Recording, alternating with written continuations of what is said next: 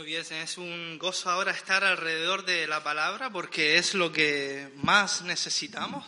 Eh, me encanta ver caras también nuevas y Gregorio y su familia, su mujer está también aquí visitándonos con su hija Noemí, también veo que tiene otros dos hijos, ¿no?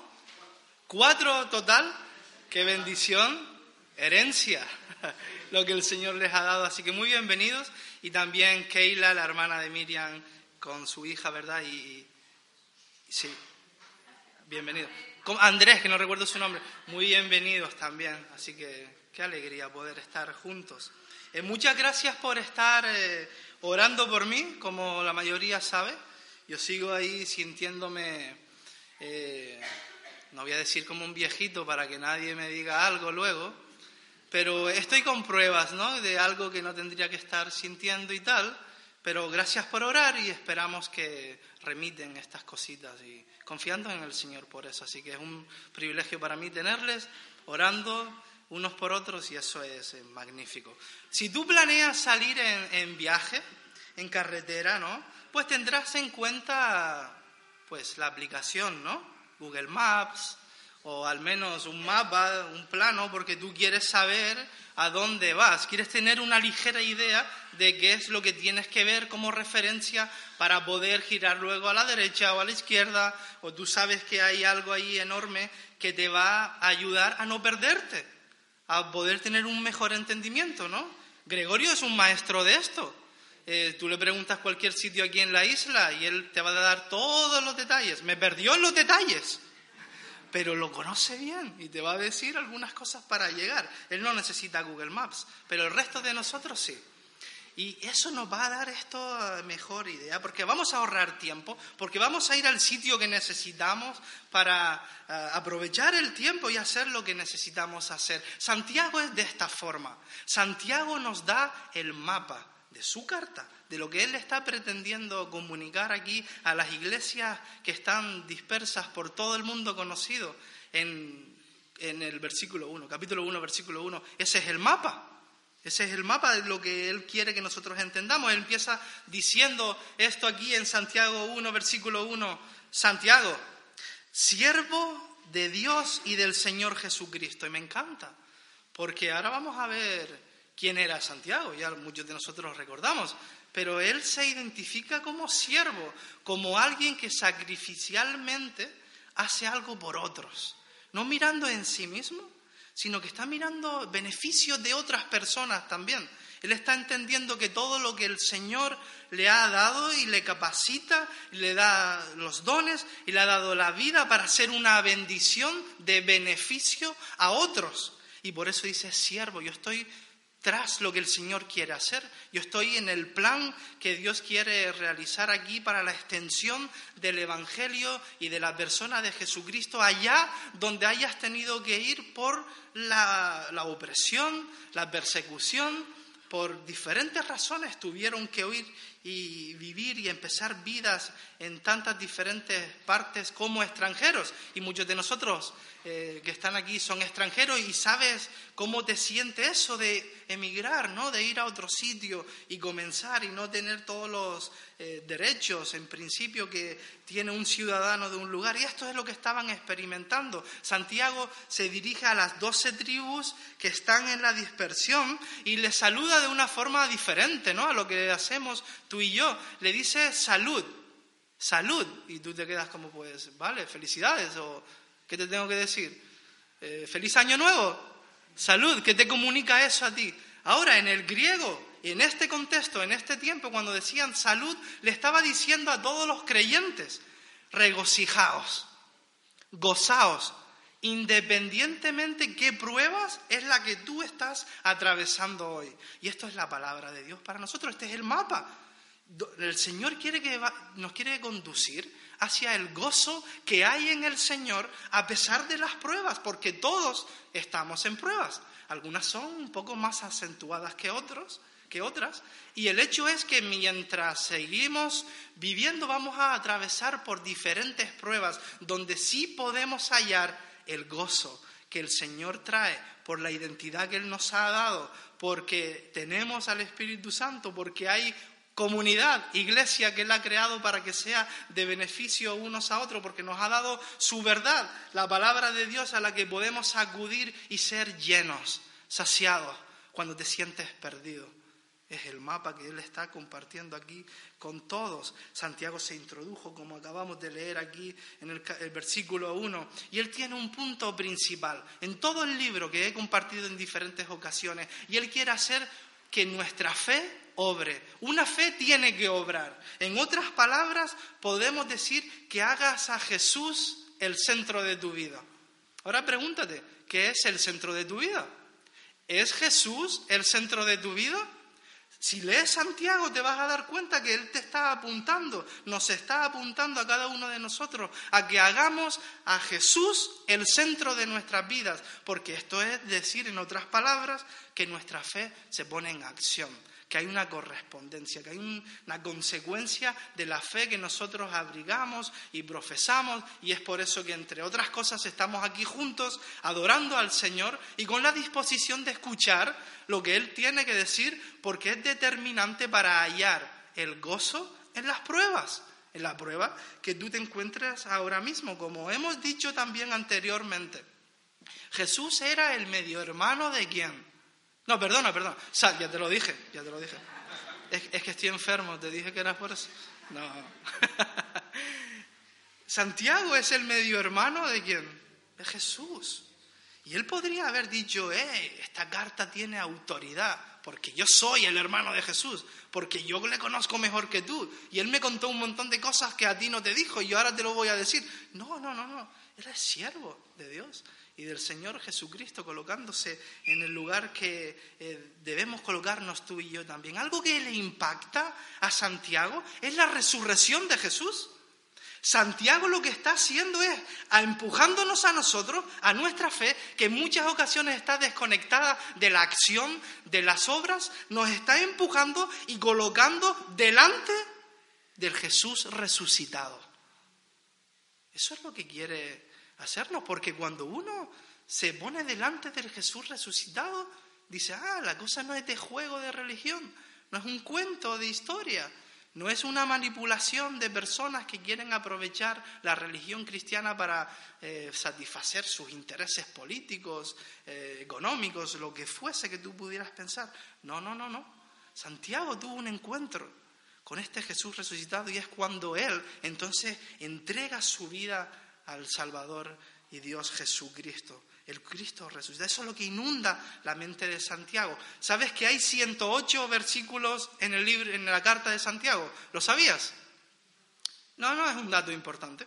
Lo que sí es un dato importante a saber es que 54 versículos, casi la mitad, 54 versículos, eh, son imperativos, son órdenes, son mandamientos o aplicaciones directas a nuestras vidas que necesitamos realizar. Está haciendo, no, está haciendo una sugerencia, porque Santiago no es bueno sugiriendo cosas, porque muchas veces nosotros queremos escaparnos diciendo, ah, es que yo pensaba que esto podría ah, hacerlo de esta forma. Él no está preocupado de lo que tú piensas.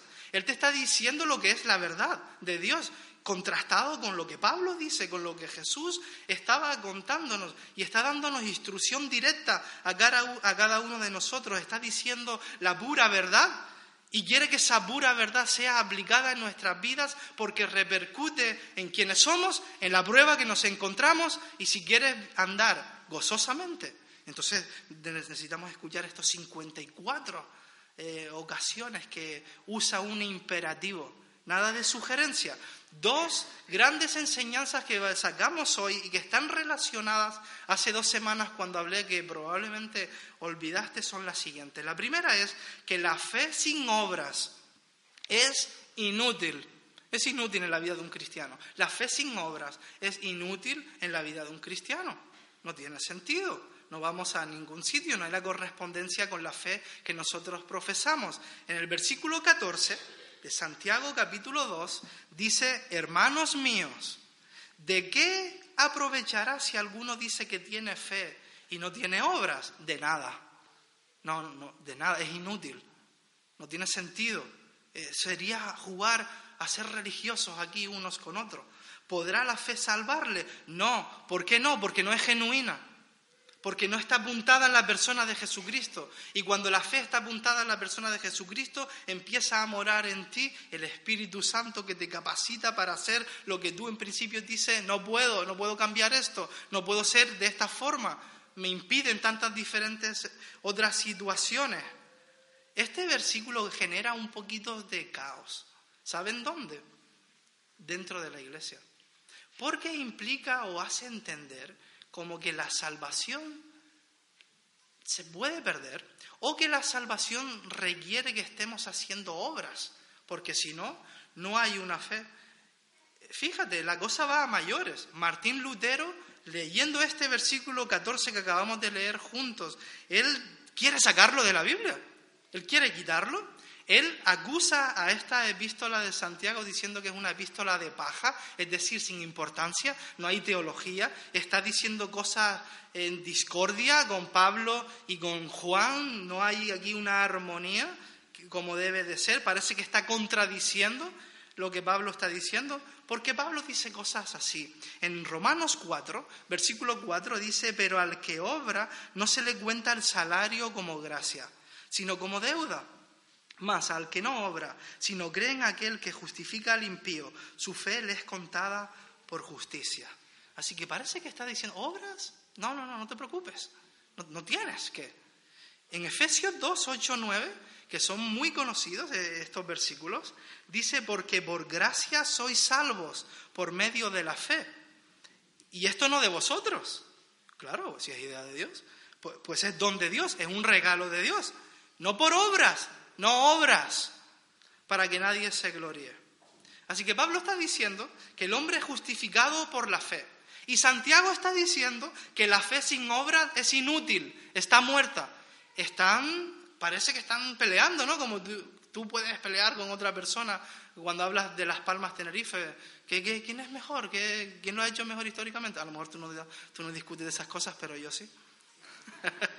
o discutes conmigo, o, como discutí con Ernesto ayer, Tenerife-Cádiz hoy, Tenerife-Cádiz. Mi madre nació en Cádiz, lo siento.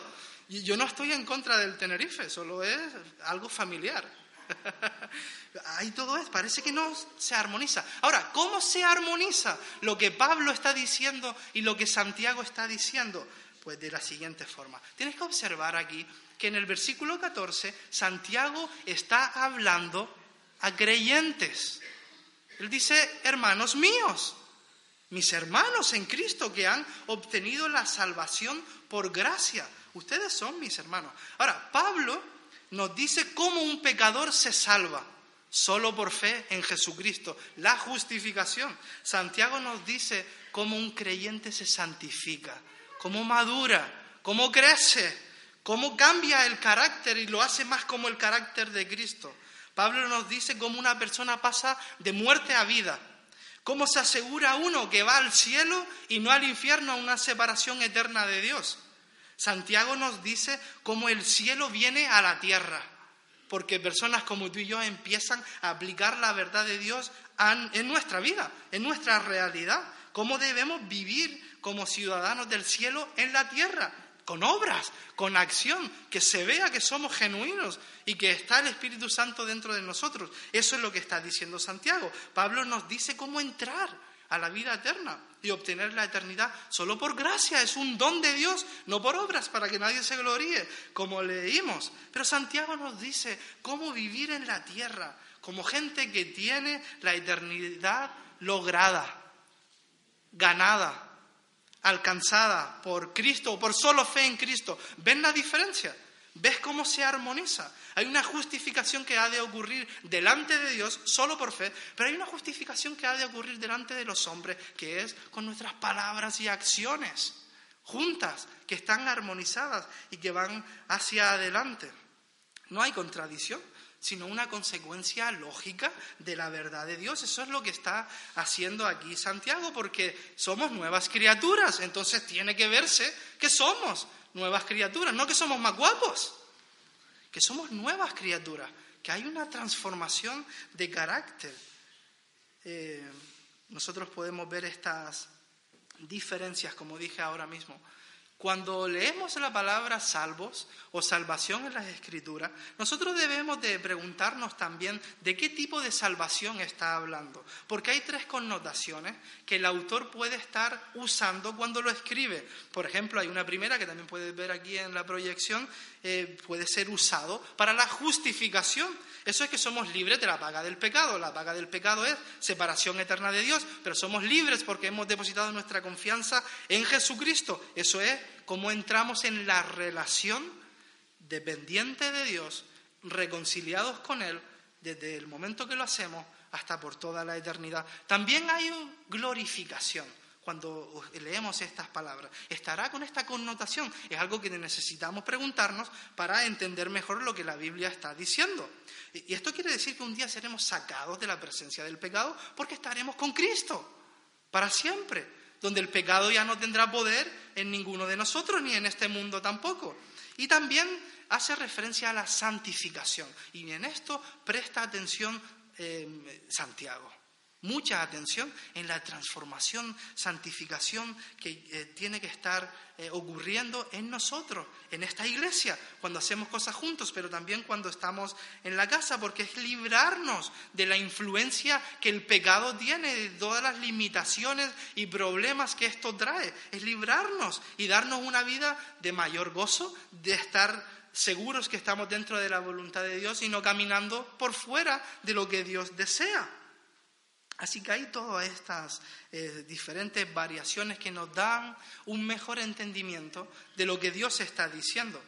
En el, capítulo 1 de Santiago, versículo 21, que también puedes leer aquí, eh, Santiago decía esto y también lo mencionamos hace unas semanas, por lo cual, desechando toda inmundicia y abundancia de malicia, recibid con mansedumbre. Eso es tener una disposición de ser afectados de querer ser afectados por la verdad de Dios. Recibid con mansedumbre la palabra implantada, la cual puede salvar vuestras almas. ¿De qué almas se está hablando? Está hablando de nuestra vida. Es figurado. Tú podrías decir que puede salvar nuestro cuello de diferentes problemas que el pecado o desarrollar estilos de vida pecaminosos nos lleva a problemas, ¿verdad? Nos lleva a problemas en casa o con personas o quien, o quien, quien sea. Pero si uno está metiendo la palabra, implantándola, dejando un buen terreno, teniendo la disposición de que afecte, que aplique, que sea real, que sea genuino, nos libra de problemas, nos libra incluso hasta de la muerte, llega a decir eh, Pablo en una de sus cartas. En el versículo 19 del capítulo 1 también leemos, por esto mis amados hermanos, y una y otra vez está hablando creyentes, porque amados hermanos, no está hablando ni poniendo entera de juicio a personas que no son creyentes, está hablando creyentes que están viviendo carnalmente. Es cierto, pudiera haber personas que dicen que son creyentes pero nunca lo fueron, porque no fue genuino su conversión. Pero principalmente Él está diciendo, tú dices que confesaste, y has depositado tu confianza en Cristo, tú eres. Yo no voy a decir que no lo eres, pero si lo eres, entonces tienes que hacer obras, porque si no se queda tu fe inútil, muerte, sin propósito, sin plan, sin ninguna cosa que el Señor quiere estar realizando. Y sigue diciendo, todo hombre sea pronto para oír, tardo para hablar y tardo para airarse. Así que está hablando a cristianos. Está diciéndonos qué consecuencias tiene el pecado, qué consecuencias tiene rebelarte en contra de Dios y vivir tú como te da la gana. Lo que dice Santiago es que nos deterioran, nos desenfocan, que nuestra vida espiritual se apaga, que lo que parece que estábamos abrigando y que teníamos se consume, parece que no es real, que no afecta. Y, uno que se queda, ¿qué estoy haciendo? ¿Estoy jugando yo a, ser religioso o soy religioso, no? E, en alguna medida todos nos preguntamos cosas así, pero no está poniendo en tela de juicio la salvación, porque la salvación es un regalo de Dios en cuanto tú te identificaste, sinceramente eres. Y lo que tienes que hacer es observar si hay limitaciones que tú, el pecado, el mundo, Satanás, malas decisiones, están, están obstaculizando lo que el Señor quiere seguir haciendo, el trabajo que Él quiere seguir haciendo en ti, porque hay un proceso de santificación en el que estamos metidos, en el que nadie se puede sacar si es, porque el Espíritu Santo está todo el tiempo y no puedes sacarlo y expulsarlo. Si eres, eres. Y ahora estás en este proceso de santificación y por eso Santiago es tan directo. Si tu fe no tiene obra, es inútil, está muerta, está muerta. No, no tiene sentido. ¿Recuerdas aquí en el versículo 15 del capítulo 2? Dice lo siguiente y da esta ilustración. Y si un hermano o una hermana están desnudos y tienen necesidad del mantenimiento de cada, de cada día, ¿Qué, vas a hacer? ¿Te vas a quedar tranquilo? ¿Qué vas a hacer cuando eres consciente de necesidades tanto materiales como pudieran ser emocionales, sentimentales, relacionales, otras también, no solo lo material? Pero ¿qué vas a hacer cuando tú eres consciente de que un hermano está en necesidad?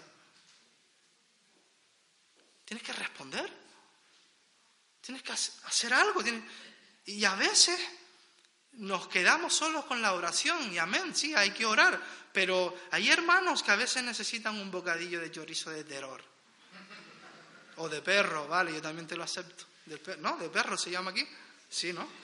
Eh, un clipper de fresa, una galleta comera, unas arepas venezolanas, eh, unos eh, ahí, ¿perdona? Una paella de Paco, tacos, burritos mexicanos. A veces, a, veces el hermano necesita una persona que le mire a los ojos, que tenga dos oídos y que estás escuchando, para que la otra persona te crea. Que cuando tú respondas, estoy voy a orar por ti, sea cierto porque tienes un mejor entendimiento de qué es lo que está atravesando esta otra persona. El coche necesita gasolina. Nosotros por ser cristianos, por depositar nuestra fe en Cristo, requiere acción también, porque si no hay acción, es inútil, está muerta, no tiene sentido. La fe y las obras tienen que estar casadas. La fe no puede ser soltera. No, no podemos ser cristianos solteros de fe. Sí, yo tengo fe, pero soltero. Las obras, no, a ver, sí me gusta un poco y tal, pero no estás convencido. La fe y las obras casadas juntas tienen que estar viviendo en la misma casa, hablando las mismas cosas, teniendo la misma dirección e intención. La segunda enseñanza que nosotros sacamos aquí de este pasaje en, Santiago es que la fe con obras produce beneficios. Y yo dije beneficios históricos en las vidas de los creyentes. ¿Qué quiero decir con histórico? Que produce beneficios delegados. Hoy hemos hecho la presentación aquí de, Mateo con Jonás y Miriam. Y ellos han recibido un legado, los dos. Papá, de papá y mamá de Jonás, papá y mamá de Miriam, les han dado un legado en el que ellos ahora tienen que dar un legado a Mateo también y a los siguientes hijos que vayan viniendo y a ellos nos irán avisando con tiempo. hay un legado, hay un beneficio histórico, real, en las personas en la cuesta, en Tenerife, en el 2019, tú tienes personas cerca y tu fe tiene que producir un beneficio, una influencia. Tú tienes que estar dando un legado. Los más mayores tienen que estar pensando en las generaciones que vienen. La iglesia tiene que estar pensando en las generaciones que vienen porque necesitamos dar un legado de las escrituras, de la verdad de Dios. 54 veces dice Santiago una aplicación directa en la que tú no tienes que estar de acuerdo sino que tienes que aceptar en fe que es palabra de Dios y que tienes que aplicar. ¿Qué tal? ¿Cómo te suena eso? Porque nos encanta argumentar, ¿no? Oye, pero que sí por aquí, que sí por lo otro. 54 órdenes imperativos en el que no hay escapatoria para ninguno de nosotros. El versículo 21 del capítulo 2 dice eh, esta pregunta. ¿No fue justificado por las obras Abraham, nuestro padre, cuando ofreció a su hijo Isaac sobre el altar? ¿Sí o no? Sí, claro que sí. Fue justificado por sus obras, porque hubo acción, la fe y las obras casadas. Con un entendimiento correcto de quién es Dios y lo que le estaba pidiendo, o lo que le estaba prometiendo, lo estaba creyendo. Él tuvo fe y él tuvo obras porque vio que había propósito, porque decidió creerle a Dios. Su fe fue justificado por las obras en el sentido de a los ojos de los hombres, pero también en su misma persona, porque fue transformado. Hay dos justificaciones que la Biblia trata. La primera justificación es por fe. Es lo que nos dice Pablo y que les he dicho. Eh, que vas al cielo, cuando depositas tu fe en Jesucristo, cuando aceptas a Jesús. En los evangelios dice, cuando recibieres a Jesús, tendremos el privilegio de ser hechos sus hijos. Cuando le recibes, cuando te alineas con Él, cuando lo crees, ¿no? Así es como lo comunicamos.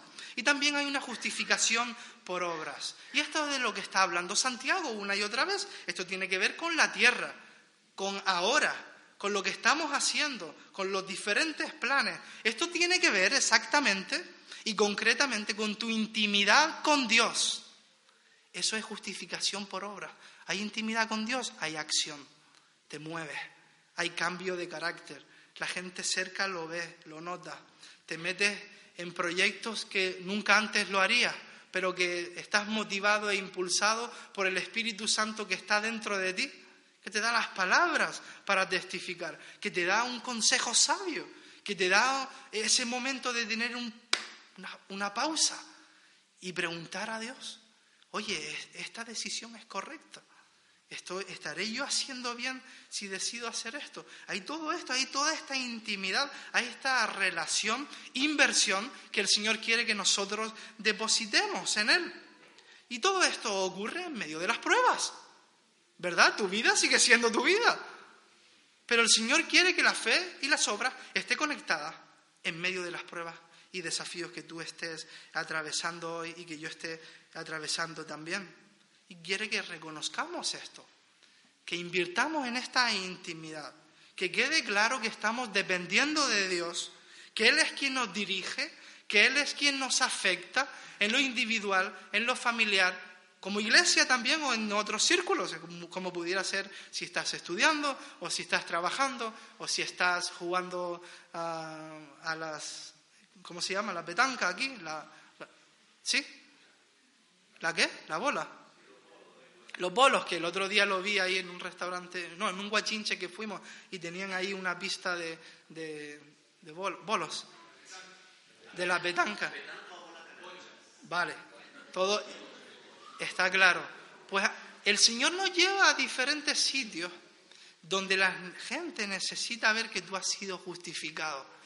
No con una fe soltera, sino con una fe casada con las obras, que evidencia que es genuino y que está el Espíritu Santo dentro de ti obrando. Y eso es Abraham y Rahab en, este, en esta sección, en este pasaje que estamos de Santiago. Él, él trae a estas personas. Dice aquí Santiago que Abraham fue llamado amigo de Dios. Vamos a leerlo. En el versículo 22 pregunta, ¿no ves que la fe actuó juntamente con sus obras y que la fe se perfeccionó por las obras? Claro, lo vemos porque le cree. Abraham le cree a Dios las promesas de que tendría un hijo y que tendría descendencia. Abraham obedece cuando le pide que vaya a sacrificar a su hijo. Y dice, y se cumplió la escritura que dice, Abraham creyó a Dios y le fue contado por justicia y fue llamado amigo de Dios. ¿Quién le llamó amigo de Dios a Abraham? ¿De acuerdo al versículo? ¿Quién? Dios, las escrituras, Dios, lo que Dios ha dicho, Dios mismo es lo que le llama. Porque Dios llama amigo de Dios a las personas que le creen, pero que le obedecen, que se mueven, que requiere una acción, que quiere una respuesta a la verdad de Dios, que está en relación genuina con Dios, que hay intimidad con Él, que afecta de tantas diferentes formas. Pablo escribió esto en Romanos 4.2, porque si Abraham fue justificado por las obras, tiene de qué gloriarse, tiene, pero no para con Dios, pero sí para con los hombres, sí para hacer ver a otros que hay relación con Dios, intimidad con Él, que están ocurriendo cosas. No vamos al cielo por la fe y las obras, no, vamos al cielo por fe solo en Cristo. Y queda evidente para otros que tú eres genuino, que tú eres creyente, que tú estás siendo transformado cuando hay obras. ¿Entendemos esta diferencia? Esta justificación de la que está hablando aquí Santiago. Es que el cielo viene a la tierra. Nosotros vamos al cielo por la fe en Cristo, pero el cielo viene a la tierra cuando nosotros nos, ponemos en acción y la gente desesperadamente necesitan ver un poquito del cielo. Y nosotros como creyentes necesitamos que haya un sabor de cielo en nuestra casa, más de lo que es hoy. Que haya un poquito más de cielo en nuestras relaciones como amigos. Que haya un poquito más de cielo en esta iglesia y menos chismes, menos rumores, como habla Santiago capítulo 3. De eso estuvimos hablando en la clase en esta mañana. Así que la escritura es lo que le dice a Abraham. Eh, Dios mismo es quien le dice a Abraham, e-, eres mi amigo. Tú eres eh, llamado un amigo de Dios porque estás en intimidad conmigo. Y tu fe y tus obras están casadas, están juntos, está claro, eres mi amigo, me respetas, dependes de mí. Y eso es lo que el Señor está llamándonos a cada uno de nosotros porque Abraham le creyó a Dios. Y cuando uno le cree hay salvación, hay una salvación de la condenación eterna cuando confiamos en Cristo, pero hay salvación de problemas que el Señor nos trae, hay gozo en medio de las pruebas cuando le seguimos creyendo a Dios, porque requiere que cada día nos despertemos y sigamos creyéndole a Él, a Él. ¿Recuerdas que le dijo, ¿cuántos años tenía Abraham cuando Dios le dijo que iba a tener un hijo? Cien, aprobada. Tienes un caramelo después. Cien años. Mira, Romanos 4, versículo 16 es un pasajazo. Es muy importante. Recuerda esto y léelo en casa otra vez. Tómalo en cuenta. Dice Pablo, por tanto, es por fe, es por fe, para que sea por gracia, hablando de la justificación delante de Dios, a fin de que la promesa sea firme para toda su descendencia. No solamente para la que es de la ley, no solamente para los judíos, sino también para la que es de la fe de Abraham, ahora para todos, abierto, para cualquier nacionalidad, el cual es Padre de todos nosotros, nosotros, los que estamos aquí ahora, aquí sentados juntos, como está aquí escrito, te he puesto por Padre de mucha gente delante de Dios, a quien creyó, y esto es maravilloso, el cual da vida a los muertos ¿A qué te recuerda esto? Cuando Él obedece y lleva a sacrificar a su hijo, esta es la razón por la que Abraham lo hace. No abraza un asesinato.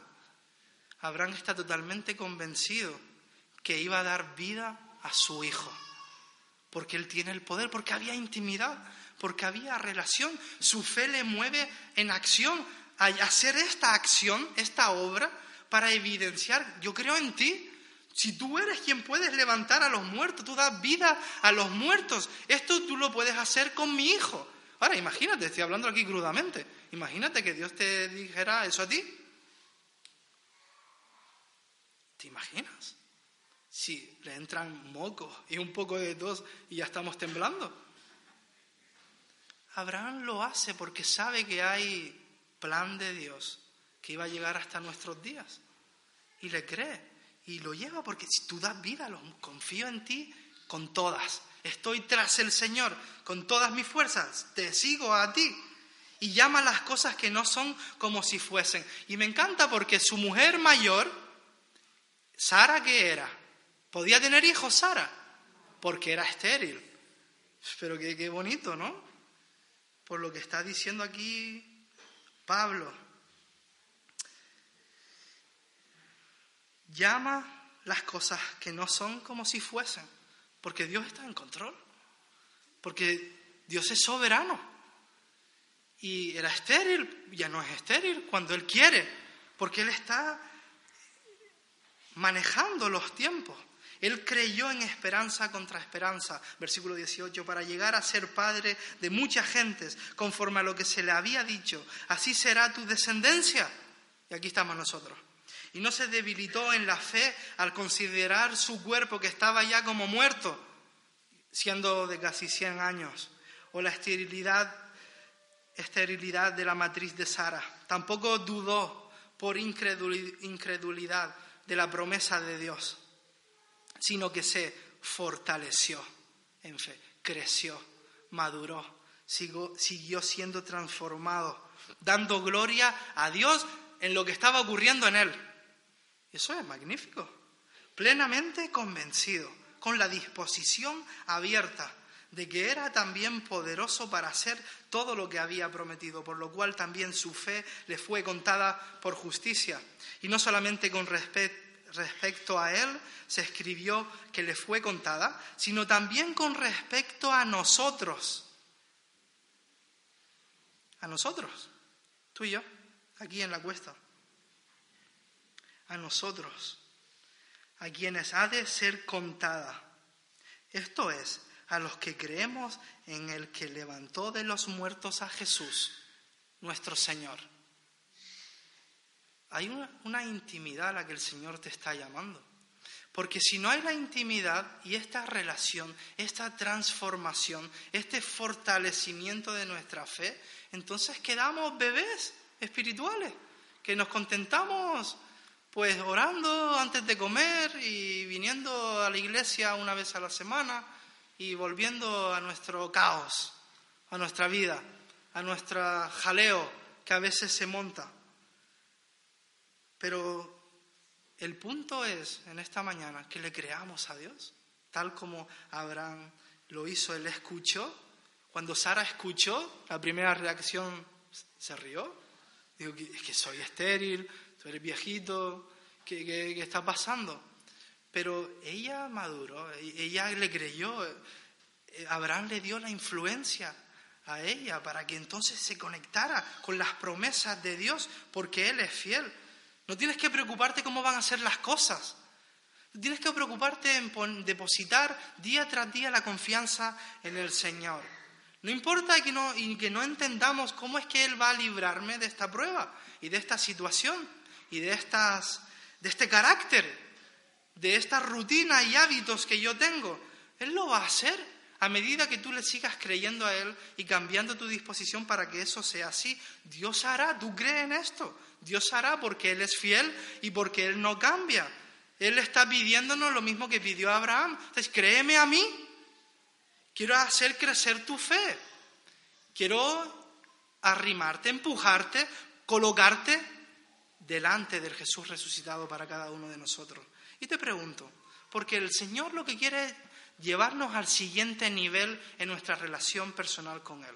¿Estás tú obedeciendo lo que sabes del Señor? ¿Estás tú obedeciendo a Dios en lo que sabes? Fíjate que te pregunto en lo que sabes, porque hay muchas cosas que no sabemos, pero en lo que sabes, ¿estás creyéndole a Dios? ¿Estás tú permitiendo que Él tenga entonces un impacto, que su verdad afecte? Abraham dijo que sí, ¿qué vas a decir tú? Abraham y Santiago dijeron, yo soy siervo tuyo, yo quiero ser un amigo tuyo, quiero ser llamado un amigo porque es evidente que hay una intimidad y una relación y que estoy tras lo que tú eh, me pides y quieres realizar. Al final, aquí en Santiago capítulo 2, en el versículo 26, dice, porque como el cuerpo sin espíritu está muerto, así también la fe sin obras está muerta. Y nos quiere llevar a esa imagen, ¿no? De que cuando muramos y esté nuestro cuerpo allí en la tumba, ¿para qué va a servir nuestro cuerpo? Pues nada, inútil, ¿no? Ya no se puede mover, porque el espíritu no está ahí. Nosotros seguimos viviendo porque tenemos espíritu, pero el cuerpo se queda inútil.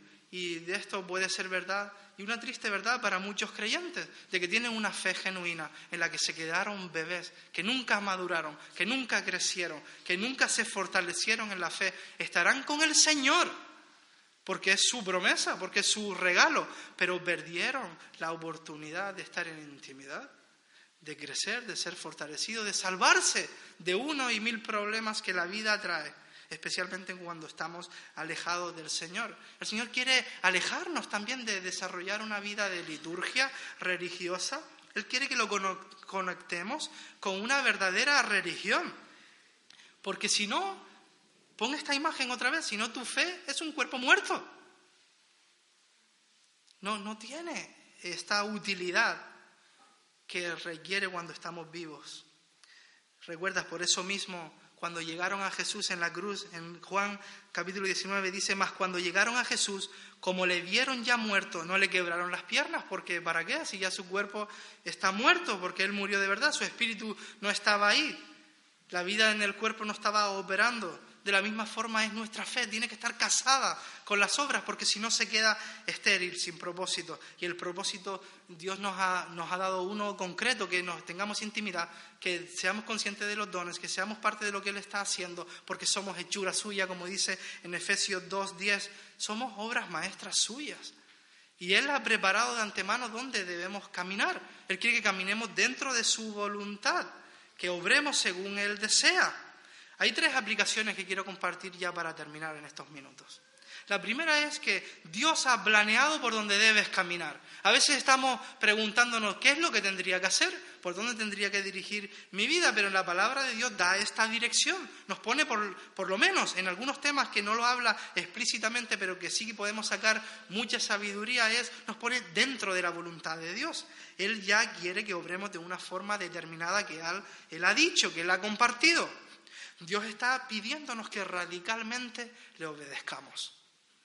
No solo que le obedezcas, sino que radicalmente le obedezcas, le creas más que antes, que le creas más que ayer, que desarrolles esto, que te fortalezcas en tu fe. Porque Dios no nos va a dar bendiciones hasta que nosotros le prestemos atención. ¿Sabes el porcentaje de atención que Dios quiere de nosotros? ¿Cuál? Amarás al Señor tu Dios con todo tu corazón y con toda tu alma y con toda tu mente. ¿Qué palabras se repiten? Tú, todo, es algo que tú tienes que hacer. No es algo que la iglesia pueda hacer por ti. No es algo que otra persona que tú confías pueda hacer por ti. No es algo que el pastor pueda hacer por ti. Es algo que tú radicalmente que tú le prestas la, le obedeces y que luego le prestas el 100% de la atención a Dios. A veces nos preguntamos, ¿por qué Dios no responde mis oraciones? ¿Por qué? Porque Dios no, no está obrando en la circunstancia que yo tengo. Pues en muchas ocasiones la respuesta es porque ir a medias con el Señor no es suficiente. Uno puede eliminar esa respuesta cuando uno sabe que está yendo tras el Señor con todo, con todo lo que tú eres, al 100%, con toda tu atención. Cuando Él no responde, tú sabes que no es por eso, pero te, te, salva, ¿verdad?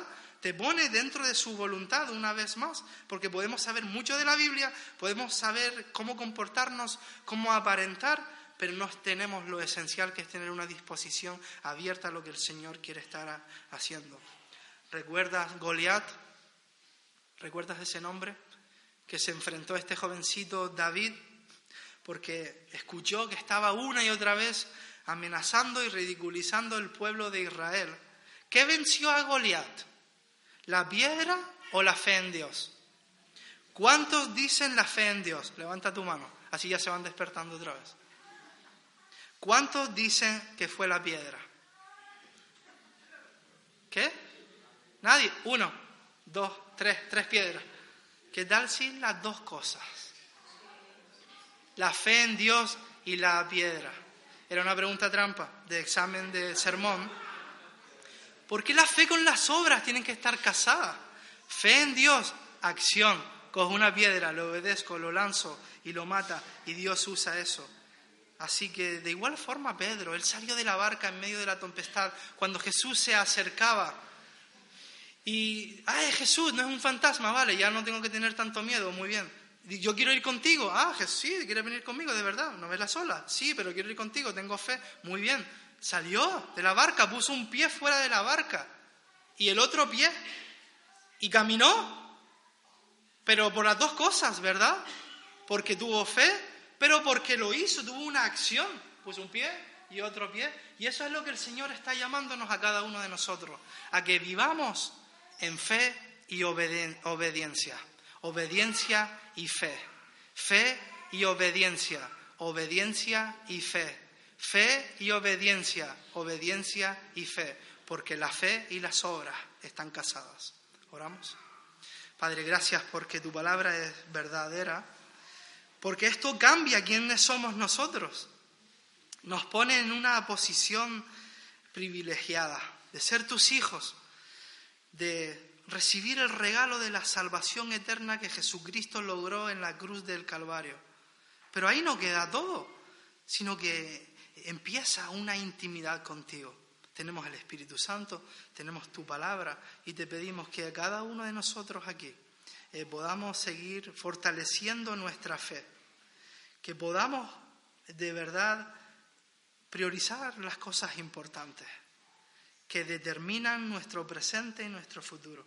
Y te pido, Señor, también si hay aquí alguna persona que nunca ha depositado su fe para salvación en Jesucristo, que, tú no le dejes tranquilo, que tú le hagas y, des oportunidades para hablar esto que demarca su eternidad. Y te pido tampoco también que, que tú no, no, dejes tranquilo a ninguno de nosotros que ya depositamos genuinamente tu fe, la fe en Cristo, para que sigamos creciendo para que sigamos siendo fortalecidos por tu verdad y que esta verdad se aplique de formas concretas en nuestras vidas y circunstancias. Bendícenos a cada uno de nosotros. Tú conoces en qué punto estamos y cuál es la situación y las necesidades de las familias que aquí representamos.